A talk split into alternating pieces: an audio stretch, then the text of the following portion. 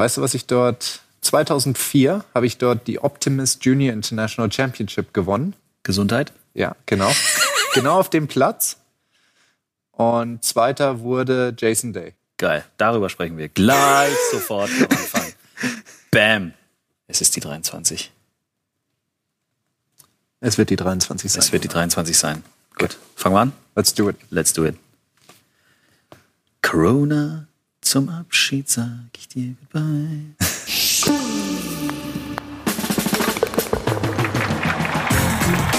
Tea Time, der Golf-Podcast. Mit Jens Zielinski und Golfprofi Florian Fritsch. Folge 23 und ich begrüße Florian Fritsch. Guten Tag. Hallo Jens. Na, alles klärchen?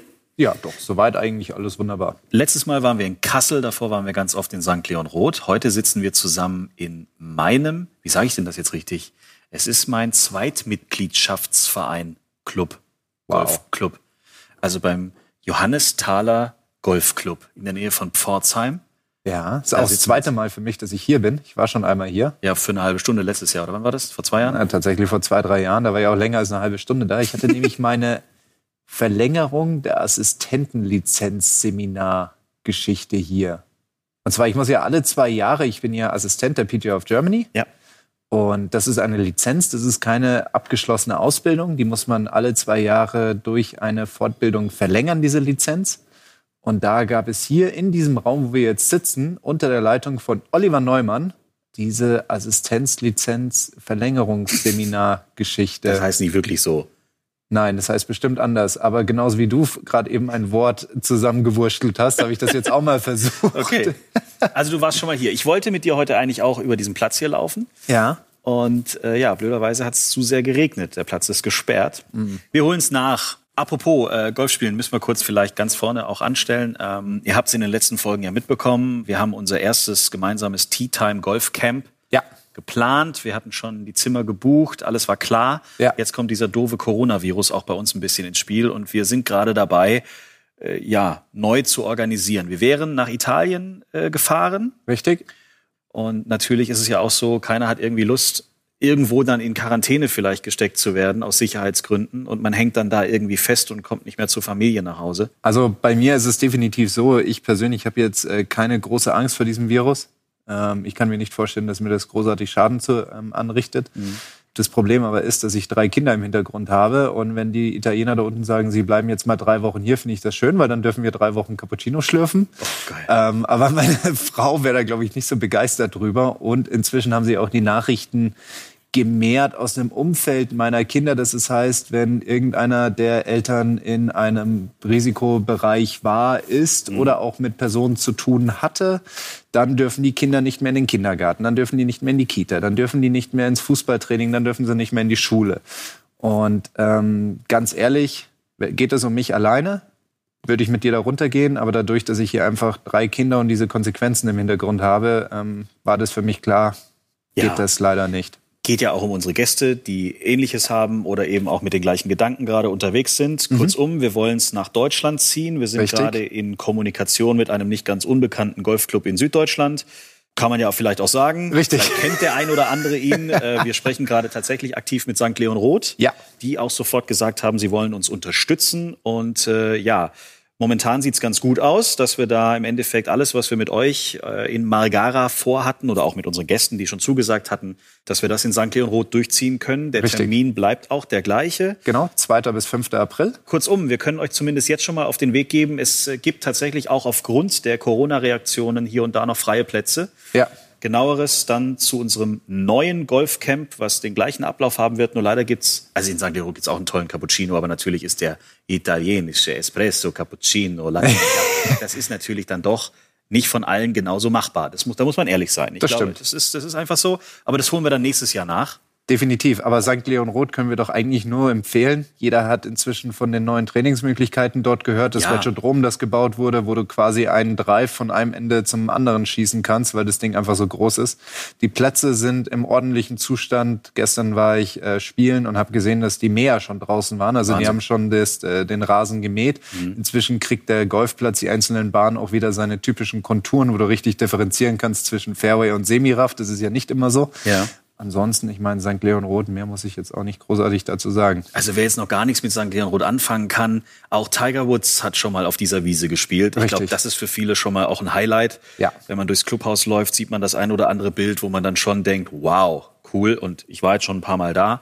Durfte auch schon mal diese Bereiche mir angucken, wo du eigentlich nur als Profi Mhm. oder als Lizenzspieler oder als Superprofi oder angehender Ja. nächster Ryder Cup Teilnehmer und was auch immer man da sich so alles schimpft rein darfst. Das ist ja schon alles mega cool. Apropos, 2015 war der Solheim Cup dort in St. Leon Roth. Richtig. Und unser Partnerhotel Villa Toscana und Villa Medici in Bad Schönborn beziehungsweise Leimen waren oder sind auch oder eigentlich waren die offiziellen ähm, Hotels für die beiden Teams Also Wahnsinn. 2015. Also quasi wandeln wir Auf den Spuren des Solheim Cups. des Solheim Cups, Ryder Cups, so dieses ganze System. Also, Also, insofern. Wenn ihr Bock habt, ab dem 2.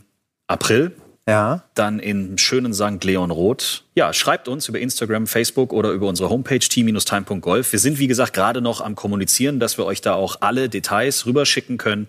Aber es gibt noch freie Plätze, wenn ihr Bock habt, nach St. Leon Roth zu kommen. Das ist natürlich auch vielleicht ein bisschen einfacher als nach Italien. Dann schreibt uns und wir berücksichtigen euch dann und schicken euch alle Infos zu. Wir arbeiten dran. So, dann haben wir das schon mal abgekürzt. Genau, haben wir das erledigt, gell? Deswegen gehen wir mal über zu anderen Themen. Sollen wir auf die Totenurne warten oder was? Stören Sie nicht meine Konzentration.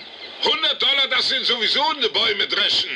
Geldwetten sind nicht gestattet in Bushwood, Sir. Und ich verschlage nie einen Ball. Verdammt. Okay, ich nehme einen Schuldschein. Wie immer am Anfang reden wir über die aktuellen Tourgeschehnisse. Fangen wir kurz bei den älteren Herren an und können uns tierisch freuen. Bernhard Langer, ich meine, ich glaube, der wird mit 130 Jahren noch irgendwelche Turniere gewinnen. Der ist ja einfach in keinster Weise zu schlagen. Er hat jetzt seinen 41. Titel auf der PGA Tour Champions geholt. Der 41. Davor kann man eigentlich echt nur den Hut ziehen. Auch in welcher Art und Weise er weiterhin seinen Beruf ausübt. Es ist ja nicht so, ich gehe golfen und bin halt einfach gut genug, Ja. sondern der, der, der macht ja weiterhin seine Arbeit im Gym. Ähnlich wie Greg Norman ist ja auch einer, der da, also ich meine, wenn der da mal seine, seine, seine Bilder postet, da sieht man, dass er auch schon noch zwei, drei Sit-Ups macht. Bei Bernhard wird es wahrscheinlich ähnlich sein.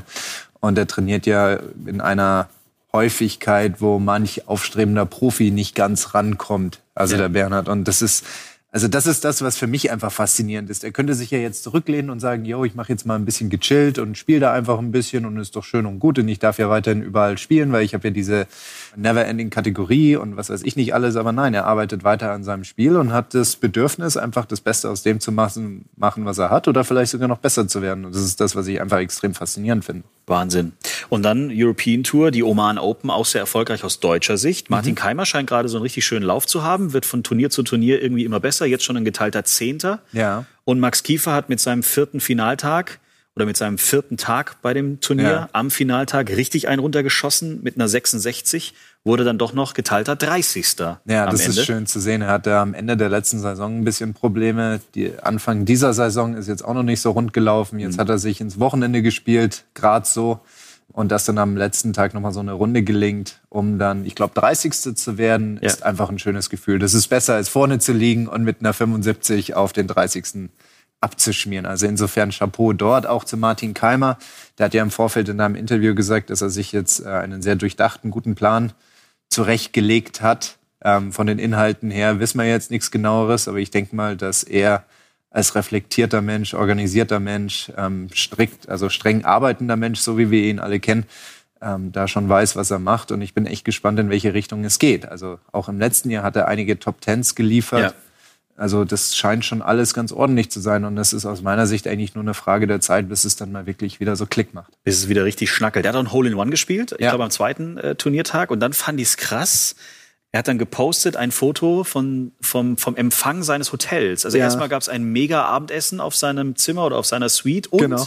dann bekommst du dort gleich noch einen Gutschein für zwei Personen eine ganze Woche in diesem Hotel, inklusive, keine Ahnung, allem, was du willst. Also so kann man natürlich als Hotel total cool reagieren. Ist mir jetzt noch nicht passiert. Und ich habe auch schon ein Hole-in-One gespielt in Bad Griesbach. Kann ich ja mal anrufen, warum ich da eigentlich im Hotel dann keinen, keinen Gutschein bekommen habe.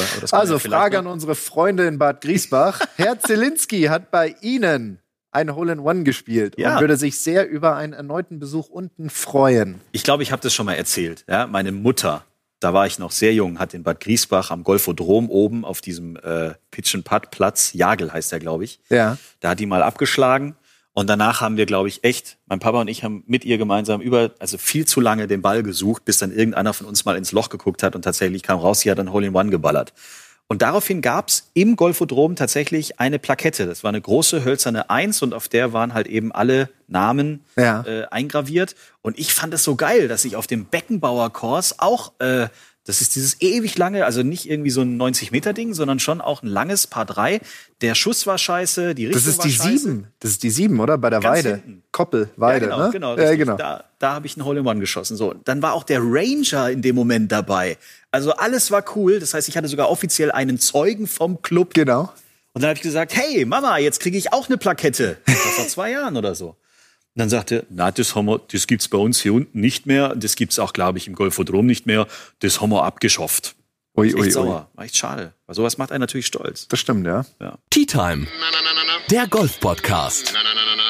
So, und dann flitzen wir mal eben zur PGA Tour rüber zu einem Turnier. Genau. Da warst du auch schon mal sehr erfolgreich unterwegs. Ich rede von den Honda Classics. Genau, zwar habe ich die Honda Classic konkret noch nicht gespielt, aber ein Jugendturnier, das auch dort stattgefunden hat. Vielleicht findet es immer noch statt, und zwar die Optimist, die International Optimist Junior Championship oder wie auch immer das heißt. Klingt das Irgendwelche beim solche. Golf alles immer so en entweder kompliziert oder viel zu groß. Ich weiß Schon, gell? Wahnsinn. Und ähm, sogar die German Boys and Girls, die jedes Jahr bei mir in St. Leon Roth stattfinden, ähm, waren jahrelang das Qualifikationsturnier. Also wer dort gewonnen hat, durfte dann eben dieses Optimist-Turnier in den USA spielen. Damals bist du Im noch geflogen. PGA Das müssen National. wir vielleicht genau. mal erklären. Ja. Damals bin ich noch geflogen, das war 2004. Ich habe dieses Turnier gewonnen und zweiter wurde jemand, der, sag ich mal, heute ganz ordentlich spielt. Das war ein gewisser Herr Jason Day. Der wurde Zweiter. Der wurde zweiter, genau. Ist so. schön wieder mal richtig runtergebuttert und schön an die Wand gespielt. Genau, also eigentlich hat das, hat das mir zu verdanken, weil das hat ihn anscheinend so sehr genervt, dass er daraufhin beschlossen hat, oh, ich werde mal die Nummer eins der Welt und ich werde mal einen Major gewinnen und ich werde mal dies und das. Ja. Also, ja, klar. Also ich meine, du bist schon an vielen Karrieren aktiv beteiligt. Ist so. Vor allen So. Dingen äh, auf der PGA Tour in, Amerika. ja, klar. Die werden sich alle später bedanken, wenn sie mehr Zeit haben. Aber wenn sie alle wie Bernhard Langer bis ins hohe Alter weiterspielen, dann wird es ein bisschen dauern, bis sie dann wirklich sich wieder daran erinnern und dann bei Herrn Fritsch auf dem Handy anrufen und sagen, oh Mann, alter Buddy, ich wollte dir mal Danke sagen. Ja. Aber, Aber, jetzt, da ist ja auch noch was anderes passiert. Das, darüber weißt du ja bestimmt Bescheid als Medienmensch. jetzt bei den Honda Classics. Genau. Yo, also es gibt, wie nennt man das neudeutsch, Beef. Also es gibt richtig schön Met, gehacktes. Alles, was man sich gerne äh, beim Metzger durch den, wie sagt man denn? Fleischwolf. Fleischwolf drücken lässt. ähm, die handelnden Persönlichkeiten, ich möchte sie kurz nennen.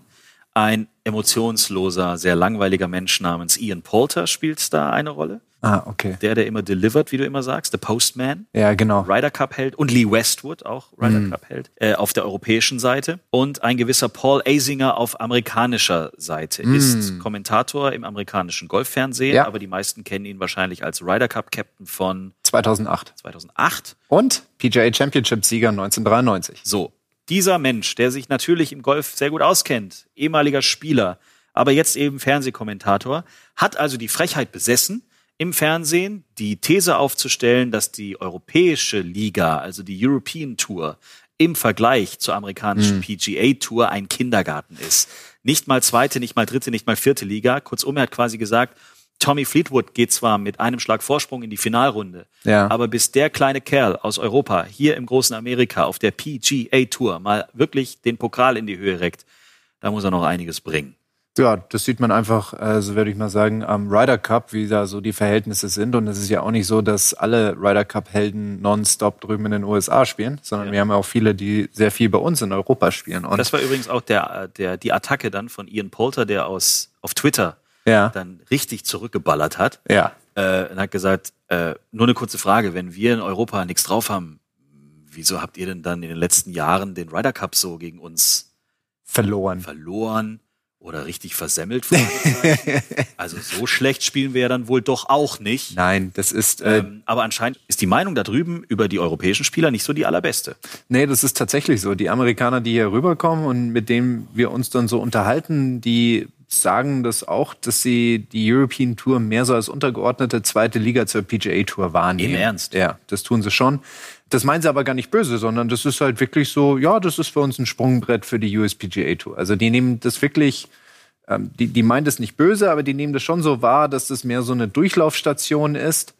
Ähm, Also jetzt nehmen wir zum Beispiel aber mal jetzt ein Turnier auf deutschem Boden. Wir haben schon oft auch über die Porsche European Ja. Open äh, in Hamburg gesprochen. Da werden ja gerne irgendwelche Amerikaner dann, du hast es auch in den letzten Folgen schon mal erzählt oder in der Folge dazu auch erzählt. Klar wird denen dann gesagt, hey, du kannst dir mal einen schicken, schönen Porsche vielleicht aussuchen oder so. Da zieht dann der Name vielleicht auch so ein bisschen, Ja. aber eigentlich nehmen die das gar nicht so richtig ernst, oder? Weil wieso müsste ein Patrick Reed dann schon zum zweiten Mal nach Hamburg kommen? Ja, das ist allerdings richtig. Vielleicht ähm, ist es auch noch ein Thema, dass er Ehrenmitglied der European Tour ist, aus welchen Gründen auch immer. Ich glaube, da ähm, diskutieren viele von uns noch drüber, warum er Honorary Life Membership hat bei uns auf der European Tour. Hat man Ähm. ihm das geschenkt? Also, wie wird man das eigentlich? Okay, dann führen wir doch mal die Diskussion. Warum ist er Ehrenmitglied? Ich weiß es nicht. Ich Ich wusste es bis gerade nicht, dass er Ehrenmitglied der European Tour ist. Er hat von Keith Pelly vor zwei, drei Jahren die Honorary Membership der European Tour bekommen. Lifetime. Ja, und wir alle haben keinen Plan, warum. Aha.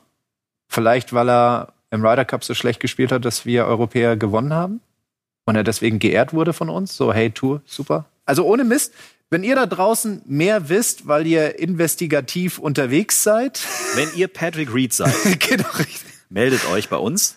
Nein, aber ganz im Ernst, ich meine, Patrick Reed ist jetzt auch, ich sage jetzt mal, vielleicht suchst du einen Amerikaner und nimmst den als Aushängeschild. Ja. Also oder als ist ja schön, wenn du dich vielleicht mit so einem Weltstar, ich sag's jetzt einfach mal, schmücken kannst. Wir Ja. haben unsere Weltstars ja auch. Ich meine, wir haben Rory, wir haben Ja. Lee Westwood, wir haben ja Riesengranaten. Ian Poulter gehört ja auch irgendwie dazu durch Ja. seine Emotionen und so weiter. Ist ja ein Aushängeschild, den die Amerikaner ja auch kennen.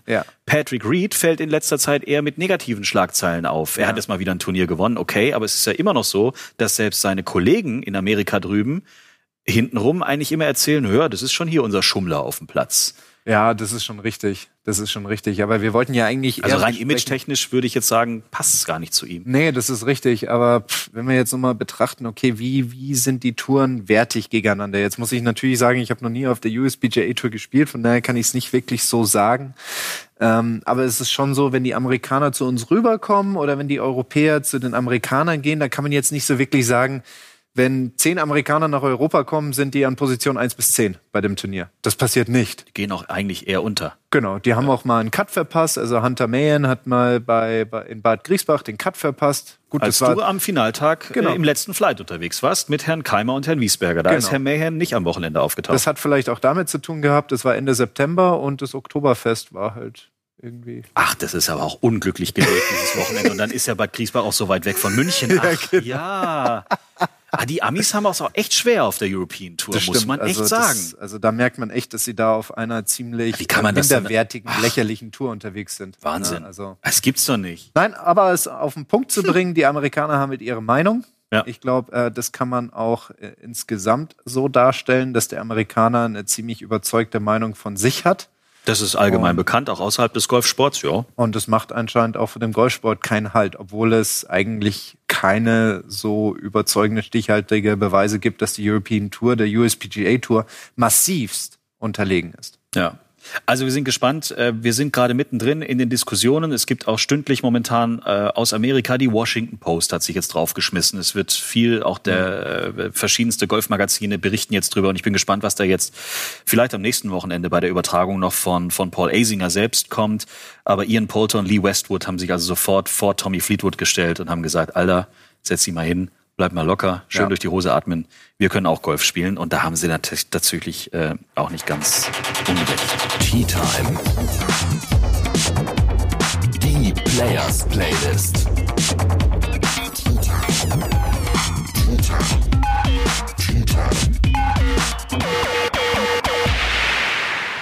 Yo! Players Playlist. Die Players Playlist. Das ist Deutschlands einzige und erste Musikplaylist von Golfern für Golfer. Mal bestücken wir diese Liste, mal bestückt ihr da draußen diese Liste. Wenn ihr also Vorschläge habt, einen Song habt, der euch nicht aus dem Ohr geht, der euch motiviert, der euch Spaß bringt auf dem Platz, auf der Range, auf dem Weg zum Golfplatz, es ist völlig egal in welcher Situation. Irgendein Song, wo ihr sagt, der passt irgendwie zum Golfspiel oder der macht irgendwie Spaß, dann her damit. Wir bestücken diese Liste jede Folge und hauen immer einen neuen Song drauf. Deswegen, wenn ihr die Players Playlist auf Spotify findet, folgt ihr gerne und zu jedem Song, der da drauf ist, gibt's in jeder Folge hier von Tea Time, der Golf Podcast, eine Geschichte. Heute sehr interessant, gibt es einen Vorschlag nicht von da draußen, sondern von hier drinnen. Und jetzt bin ich mal gespannt. Ich bin mir ziemlich sicher, du wirst nicht draufkommen, aber die Geschichte ist super krass. Wir feiern in diesen Tagen den 75. Geburtstag einer Musiklegende Ja. Eine echte Legende. Und was keiner weiß oder was kaum jemand weiß, diese Legende war mal in einem Golf-Nationalkader. Also hat Nee. richtig gutes Golf gespielt. Wir wissen ja hier, Alice Cooper und so spielt ja mega gutes Golf. Ich glaube Handicap 4 oder 5 Ja. mittlerweile. Ähm, gibt viele Stars, die man kennt, die Golf spielen. Aber dieser Mann war im Golf-Nationalkader der Schweiz. Aber muss man ja trotzdem mal schaffen. Ich würde ja fast sagen DJ Bobo. nee, Ja. 75 wird er schon nicht sein. Ja. Bleib du mal bei deiner Golfkompetenz. Das mit der Musik, das, Das- lass das mal überlasse ich dir. Ja, danke. Okay, pass auf. Er ist, wird gesagt, er wird, wie gesagt, 75, ist äh, einer der 300 reichsten Schweizer, Ja. weil er nicht nur ein guter Golfer und ein guter Musiker ist, sondern auch ein verdammt guter Unternehmer. Ja. Das wissen auch die wenigsten. Äh, und selbst wenn ich dir jetzt den Namen sage, Hätte ich keinen Plan. wissen es auch fast alle nicht. Dieter Meier wird 75. Herzlichen Glückwunsch. Dieter Meier. Dieter Meier mit 75. So, pass auf. So, mit 15 Jahren wurde er in die Schweizer Nationalmannschaft berufen. Ja. 15. Drei Jahre später in Unehren rausgeschmissen. Ui. Ja. Was war passiert? Er hatte gegen den Besten im Kader Ja. heimlich gezockt. So. Und er hat jedes Mal gewonnen und hat, also der Beste im Nationalkader der Schweiz hatte dann irgendwann 2000 Franken Schulden bei unserem Geburtstagskind Dieter Meier. und Dieter Meier wollte dann irgendwann mal die Kohle sehen. Ja, klar. So. Und weil der andere diese Kohle nicht hatte, hat er ihn dann verpetzt beim Schweizerischen Golfverband. Dementsprechend, er hat ihn verpfiffen, wurde also Dieter Meier dann mit 18 aus dem Schweizer Nationalkader geschmissen. Ist schon ein bisschen her. Wie gesagt, der Mann wird jetzt 75. So, jetzt müssen wir aber natürlich die Kurve zur Players Playlist kriegen. Woher kennen wir den Typen? Seine Band hat er zusammen mit einem gewissen Boris Blank. Das wird dir jetzt wahrscheinlich auch noch nicht so viel helfen. Nee. Aber 88 hatten sie den großen Durchbruch bei uns hier in Deutschland und dann wurde es weltweit eine Riesenkarriere, weil sie 88 den Song The Race rausgebracht haben und das war damals die Titelmusik der Fernsehsendung Formel 1.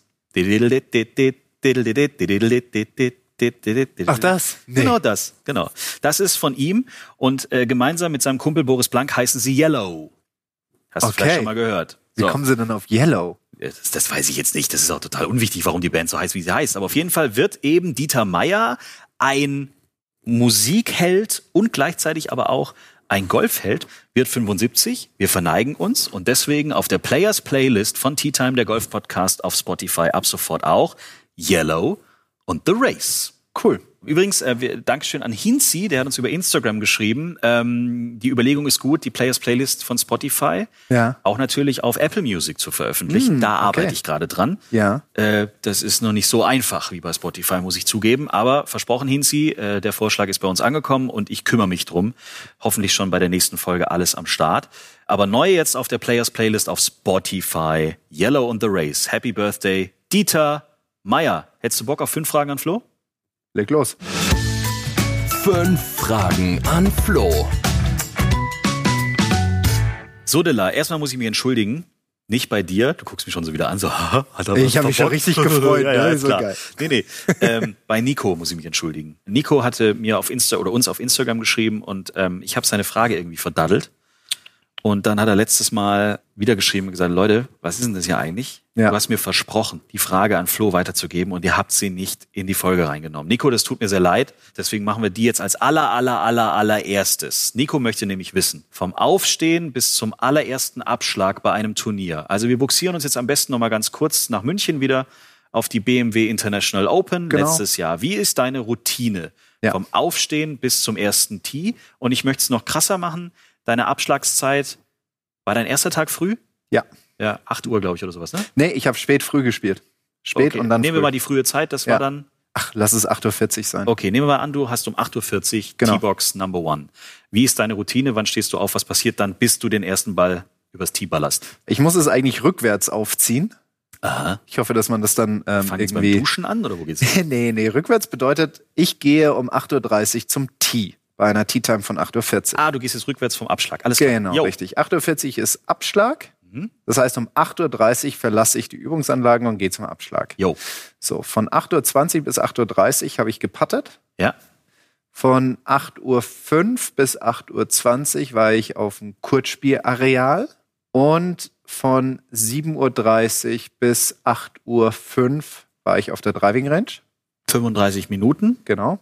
Wie viele Bälle nicht. spielst du Weil denn? die Sache halt ist, wenn ich länger auf die Driving Range gehe, als wirklich aufwärmen, erwärmen Ja. und eine Idee dazu kriegen, wie ich heute den Ball treffe, verfalle ich ganz schnell in so ein klassisches Technik- und Trainingsgeduddel. Und das ist nicht gut. Weil Weil es soll sehr kompakt sein. ja, das soll kompakt sein, schnell sein, es soll effizient sein. Es hat die Aufgabe, mich aufzuwärmen und mir eine Idee zu geben, was für eine Tagesform ich an dem Tag habe. Aber mehr nicht. Es darf nicht zum Training übergehen. Okay, bleiben wir kurz auf der Range, weil ich bin da ein, zwei Mal hinter dir gestanden und ich habe festgestellt, du hast mit deinem Caddy irgendwas auf Englisch die ganze Zeit gemurmelt, aber ich hatte nie das Gefühl, dass er dir wirklich richtig zuhört. Das kann es der Ja. Eindruck von mir sein, aber das habe ich aber auch bei anderen Spielern festgestellt, dass die auf der Range schlagen, sich dann wieder hinter den Ball stellen, irgendein irgendwas sagen. Ich habe es nicht richtig verstanden, ehrlich gesagt. Und ich dachte immer, okay, das ist jetzt ein Hinweis an den Caddy, keine Ahnung, aus meiner Welt. Also Eisen 7 lassen wir mal heute schön stecken, geht gar nicht oder irgendwie sowas.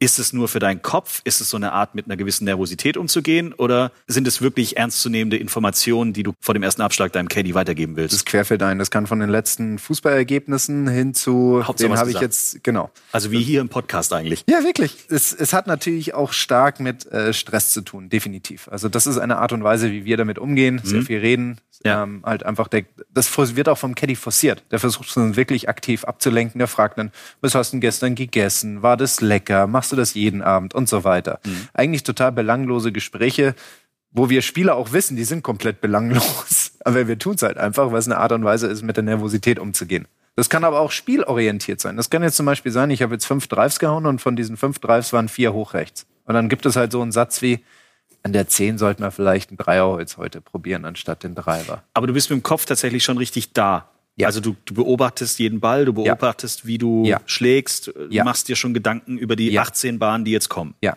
Wenn ich Okay. auf der Range stehe, will ich vom Kopf her gedanklich fit und da sein. Das ist ganz, ganz wichtig. Mhm. Ja, da möchte ich nicht aufwachen, sondern da bin ich schon da. Deswegen wird im Vorfeld dazu auch eine kleine Fitnesseinheit gemacht, dass du halt einfach da angeregt bist. Ja. Auch gerne mit dem Kopf irgendwelche Geschichten gemacht, ein Sudoku, irgendein Kreuzworträtsel, was auch immer, dass du halt einfach da Okay. bist, dass du einfach fit bist. Ja, weil da passieren schon ganz viele Dinge, die einfach sau wichtig sind. Und genau, das heißt, wir sind jetzt bei 7.30 Uhr. Dann brauche ich eine Viertelstunde zwischen Ankommen und auf der Driving Range sein. Das heißt, wir sind bei 7.15 Uhr Ankommen auf der Anlage. Ja. Dann brauche ich eine halbe Stunde von Hotel bis zur Anlage. Das heißt, wir sind bei 6.45 Uhr Abfahrt Mhm. vom Hotel. Und das heißt, wir sind bei 6 Uhr Frühstücken Im Hotel, im Hotel. nicht am Platz. Nein. Bin kein Freund davon, rein, schnell was reinschieben, wieder raus, sondern ich zelebriere das wirklich. Ich brauche wirklich Zeit. Ja. Das heißt, mein Wecker würde gehen um 5.15 Uhr.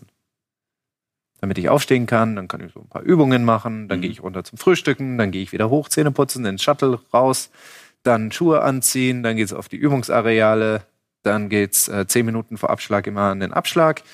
Da dann Pinsheets, Scorekarten auszeichnen und einen riesen Fackeldreif die Mitte runterladen. Äh, Happy möchte wissen, wie trainierst du Patten und wie gehst du mit Grüns um, mit denen du nicht klarkommst? die werden einfach zerhackt.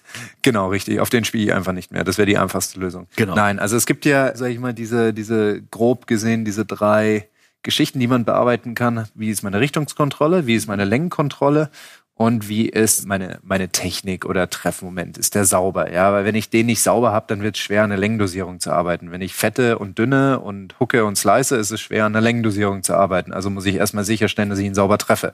Korrekt. So, und dann geht es einfach darum, okay, was ist bei mir so ein, so ein Thema? Ich weiß, ab einer gewissen Länge, meistens ab drei oder vier Metern, ist Länge entscheidender als Richtung. Ja, da passieren dann die drei Putts nicht mehr, weil ich das Loch nicht mehr treffe, sondern weil ich einfach einen Meter kurz oder lang bin oder sogar noch mehr. Das heißt, es wird dann immer ein Mix sein aus hauptsächlich Längendosierung und dann nenne ich sie kleine Hausaufgabenkreise. Das heißt, das sind dann so ein bis zwei Meter Putts, die ich als Kreis um das Loch herum definiere mit Tees, die ich in den Boden stecke, meistens so acht, neun, zehn Putts. Und dann patte ich die einfach. Das ist dann einfach Abarbeiten von diesen Geschichten. Und da sehe ich dann schon, ob ich eine Kontrolle darüber habe, wo der startet oder nicht. Und mit Grüns, auf denen ich nicht zurechtkomme, da ist der Ansatz Geschwindigkeit ist entscheidend, damit ich bloß nicht diese, diese 1-Meter-Putts habe. Ja. Und ansonsten, ja, wie soll ich sagen, tapfer sein. Speedy nimmt nochmal Bezug auf eine Geschichte, die, da haben wir schon ein paar Mal drüber gesprochen. Es geht um die unterschiedlichen Touren, vor allen Dingen aber auch über die Pro-Golf-Tour und auch Ja. über die Challenge-Tour, wo du ja auch schon erzählt hast, was kostet es da anzutreten und Ja. überhaupt und sowieso. Die Frage nochmal nach der ganzen Finanzierung, weil das ja schon auch ein sehr aufwendiges und schwieriges Ding ist. Es fängt ja damit an, wie kommst du da hin? Hast du ein Caddy, hast du kein Caddy? Übernachtungsthemen und so Ja. weiter und so fort.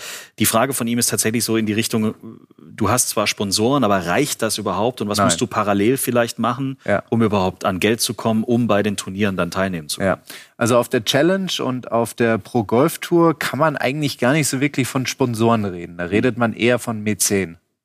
Von Leuten, die dir wohlgesonnen sind, die an dich glauben, die eine emotionale Bindung an den Spielern haben und einfach sagen, dich möchte ich unterstützen auf deinem Weg. Weil Return on Invest auf diesen Touren ist eher überschaubar. Das ist dann eher relevant auf der großen Tour. Und da gibt's dann auch die größeren Beträge. Das heißt, davor ist man einfach auf Vitamin B angewiesen, auf Kontakte angewiesen, an Leute angewiesen, die einem wohlgesonnen sind. Darüber kann man versuchen, ein bisschen Geld reinzukriegen. Man kann ähm, pro Ams spielen. Also bei der Pro Golf Tour gibt es ja vor dem ersten Spieltag immer das turniereigene Pro Am. Und da kriegen wir halt ein kleines Geld dafür, dass wir da das spielen. Ähm, das ist eine Variante. Ist Etwas es allgemein so, dass die Pros bei den Pro-Ams? Nein. Nein. Nein, also wenn immer. Die Pro Golf Tour, das ist eine Eigenart der Pro Golf Tour, Okay. dass sie tatsächlich jedem Pro da ein kleines Entgelt geben. Ähm, an dem Pro Am teilzunehmen hat folgenden Vorteil. Also wenn wir jetzt konkret von der Pro Golf Tour sprechen, ich habe eine Proberunde einen Tag näher am Turnier. Das Ja. heißt, ich müsste einen Tag weniger übernachten und vor Ort sein.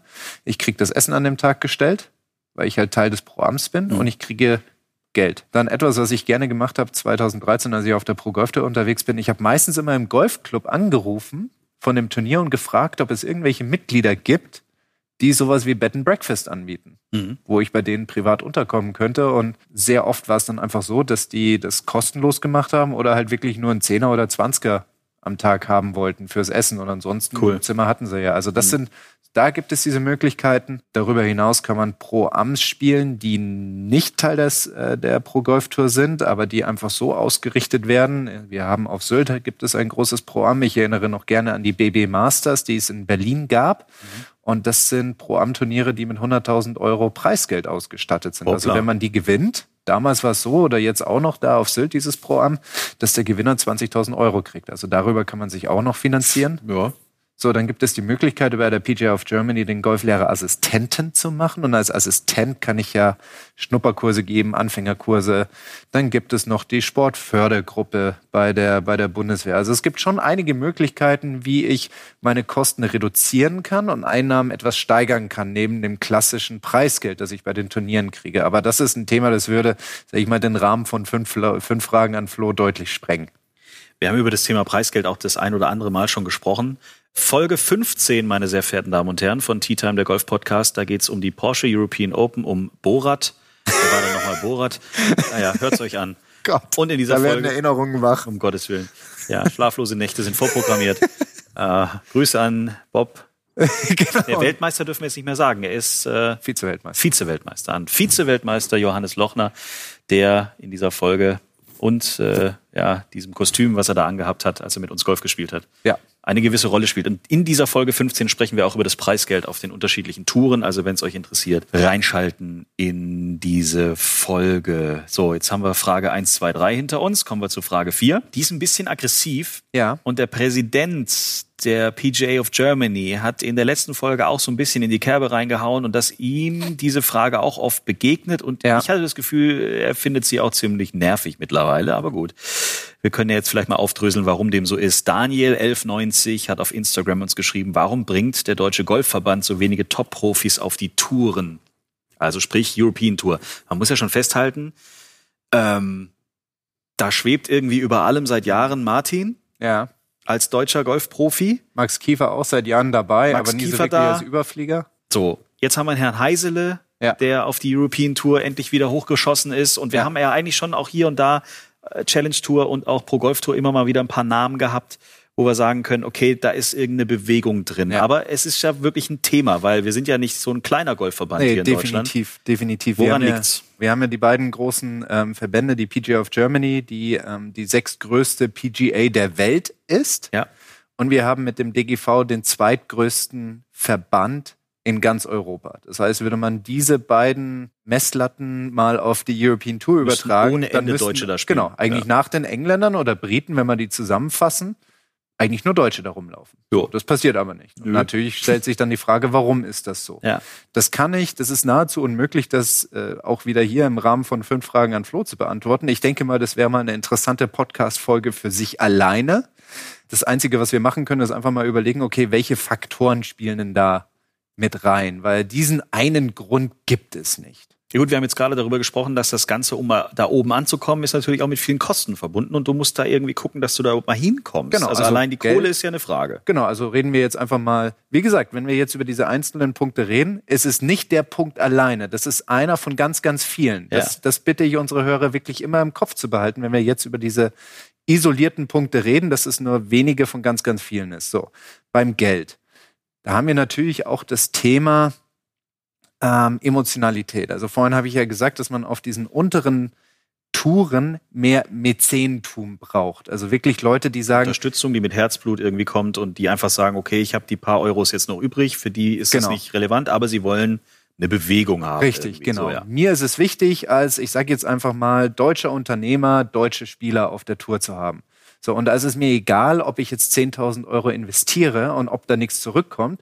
Es geht hier einfach um die Emotionalität. Mhm. Es geht hier einfach nur darum, dass ich in meinem Land meine Spieler unterstütze. Und das ist bei uns sehr schwer. Wir haben zwar eine sehr starke Wirtschaft, wo ganz viele Nationen von außen immer sagen, boah, ihr müsst es ja total einfach haben.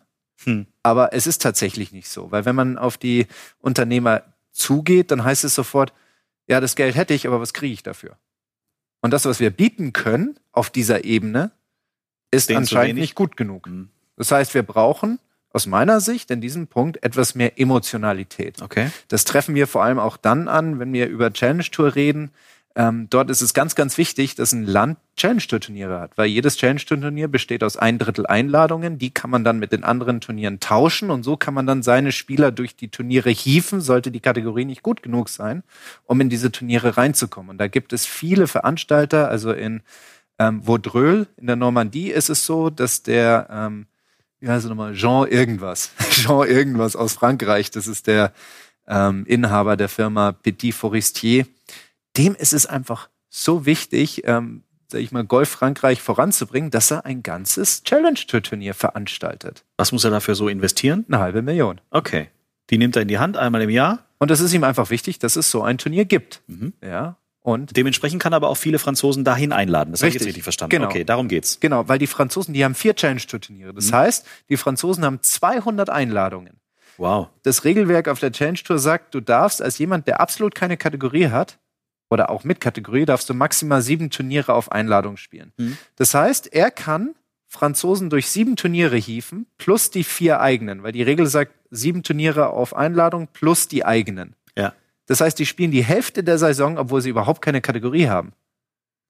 Und haben dementsprechend im Vergleich zu allen anderen eine viel größere Chance, ganz oben anzukommen. Richtig, genau. Dadurch kann er viel mehr Franzosen durch die Challenge Tour hieven, ohne dass die überhaupt eine Spielberechtigung haben. Aber wäre dann grundsätzlich die Lösung die, dass man guckt, dass man einfach mehr Challenge-Turniere nach Deutschland holt? Genau. Und wir brauchen einen Veranstalter, weil der Veranstalter kriegt die Einladung. Nicht direkt der Sponsor, sondern der Veranstalter kriegt die Einladung. Und da müssen wir gucken und hoffen, dass wir einen Veranstalter haben, der Golf Deutschland wohlgesonnen ist. Mhm. Ich erinnere gerne an das Challenge Tour Turnier, das wir auch mal in Bad Griesbach hatten. Ja. Da hatten wir einen Schweizer Veranstalter. Ah, Deswegen war es aus Sicht der Challenge Tour kein deutsches Turnier, wo es in Deutschland stattfand, sondern ein Schweizer Turnier. also hätte unser Yellow-Typ da wunderbar mitspielen können. Genau, richtig. So, und das sind halt alles so, so Themen, ja? Ja. Und dann einfach auch, aber wie gesagt, das würde hier den Rahmen komplett sprengen. Wie sieht es mit der Platzqualität aus? Wie sieht es mit den Sponsoren aus? Wie sieht es mit den, mit der Golfgesellschaft insgesamt aus? Ja, und dann auch darüber hinaus mit der gemeinen deutschen Gesellschaft. Wie wird der Sportler betrachtet? Ich habe das Gefühl, als Fußballer ist es ein normales Berufsfeld, aber wenn ich sage, ich bin Berufsgolfspieler, sagt jemand, ja, ja, schon klar, ich spiele auch Golf, aber was arbeitest du? Mhm. Ja, ich spiele Golf. Ja, ja, das habe ich ja jetzt schon gehört. Nee, wo arbeitest du? Ja. Ja, ich, ich werde gar nicht genommen. ernst genommen. Ja. Ja, das ist natürlich auch ein Thema. Aber das sind ganz, ganz viele und die fände ich eigentlich mal ganz interessant, die im Rahmen einer eigenen Folge mal aufzudröseln. Dann kommen wir zur nächsten Frage. Ich vergesse das Thema nicht und wir machen mal eine Folge dazu, versprochen. Also Daniel, da kommt noch mal was hinterher. Annabelle hat eine sehr komplizierte Frage ähm, geschickt, muss man echt sagen, um auch mal zu zeigen, dass wir wirklich auch alle Fragen uns ganz genau angucken. Annabelle will von dir wissen, Ja. mit welchem Handy machst du deine Fotos? Ist jetzt kein Scheiß, das hat sie wirklich geschrieben. Das, will sie wissen. Ich habe ein iPhone, richtig. Kriegen wir jetzt von Apple kostenlos ein? Also ich bräuchte ein neues, weil Apple das ist ein 6 Plus. Ein altes iPhone 6 Plus. Die Hülle, so wie sie aussieht, ist quasi noch älter als mein iPhone. Und äh, das ist das Werkzeug, das ich nutze, um meine wunderschönen Bilder zu machen. Annabelle, wir hoffen, wir konnten diese komplizierte Frage eindeutig beantworten. Es ist ein iPhone, mit dem Herr Fritsch arbeitet. Und dann nehmen wir jetzt einfach noch Frage Nummer 6 rein, weil Annabelles Frage nehme ich jetzt mal ein bisschen zurück. Frage Nummer 5,5 ja. finde ich interessant und ich bin gespannt, was du sagst. Mike, Ja. lieber Flo, beschreibe eine Golfrunde mit Jens. Also mit mir. Weil wir haben anscheinend in den letzten Folgen immer mal wieder drüber gesprochen. Ich habe erzählt, was mein Ziel ist dieses Jahr und äh, keine Ahnung was. Und wir haben über Margara erzählt und wir haben was weiß ich was schon alles erzählt. Er möchte, also wir können die Frage auch weglassen eigentlich. Nee, Ähm, nimm so rein, weil ich habe ich hab ein ganz gutes Wort. Ich finde Runden mit dir aufregend, wenn ich das in ein, in ein Wort zusammenfassen müsste, weil A, weiß ich, du bist halt ein Showman. Und, und das heißt, ich weiß, es ist immer irgendwie, sind lustige Elemente dabei, mit dir hat man Spaß. Choreografie. Was äh, auch cool ist, gleichzeitig bist du auch ambitioniert. Das heißt, bei dir hat man so eine Kombination aus alles locker flockig, aber ich will eigentlich schon Birdies machen und gescheite Schläge machen. Das stimmt, ja. Und äh, das, was es einfach auch so äh, lustig macht, ist, ähm, was du mit deiner Kraft, die du hast, weil du kannst den Ball ordentlich nach vorne schubsen. ähm, aber dadurch, dass du auch so eine mangelnde Kontrolle über dein Schlägerblatt hast, kommen da manchmal sehr spannende und lustige Ballflüge zustande. Ja. Und das genieße ich einfach bei den 18 Loch mit dir. Vielen Dank. So, Sehr gerne. dann können wir uns jetzt ja schon auf unser Trainingscamp in äh, St. Leon Roth freuen.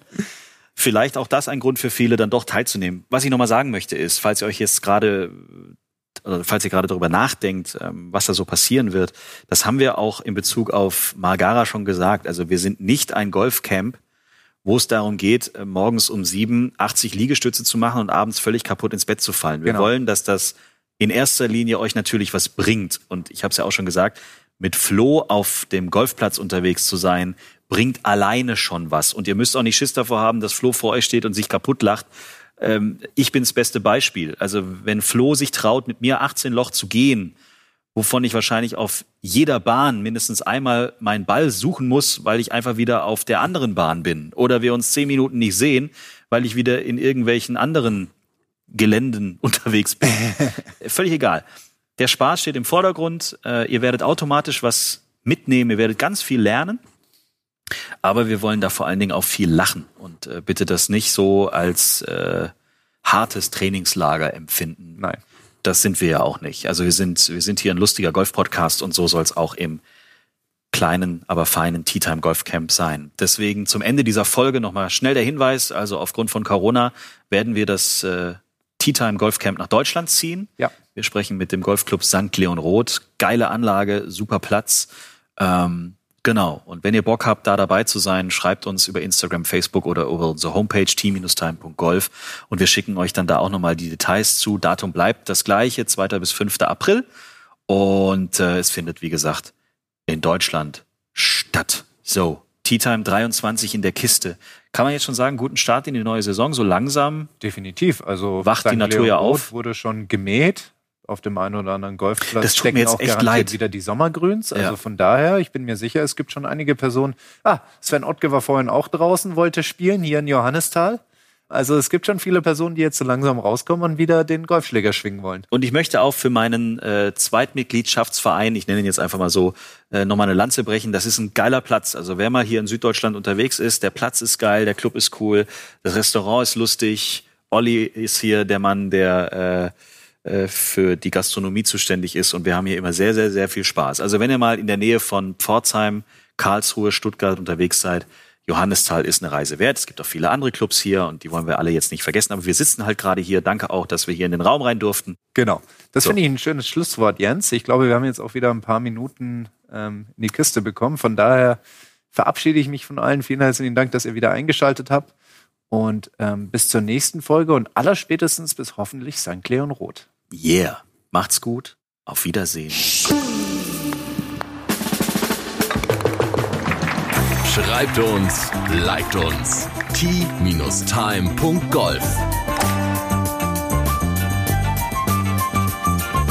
Tea Time, der Golf-Podcast. Auch auf Facebook und Instagram. Tea Time. Tea Time ist eine Produktion von Pot Ever. Infos und noch mehr spannende Podcasts gibt's auf potever.de.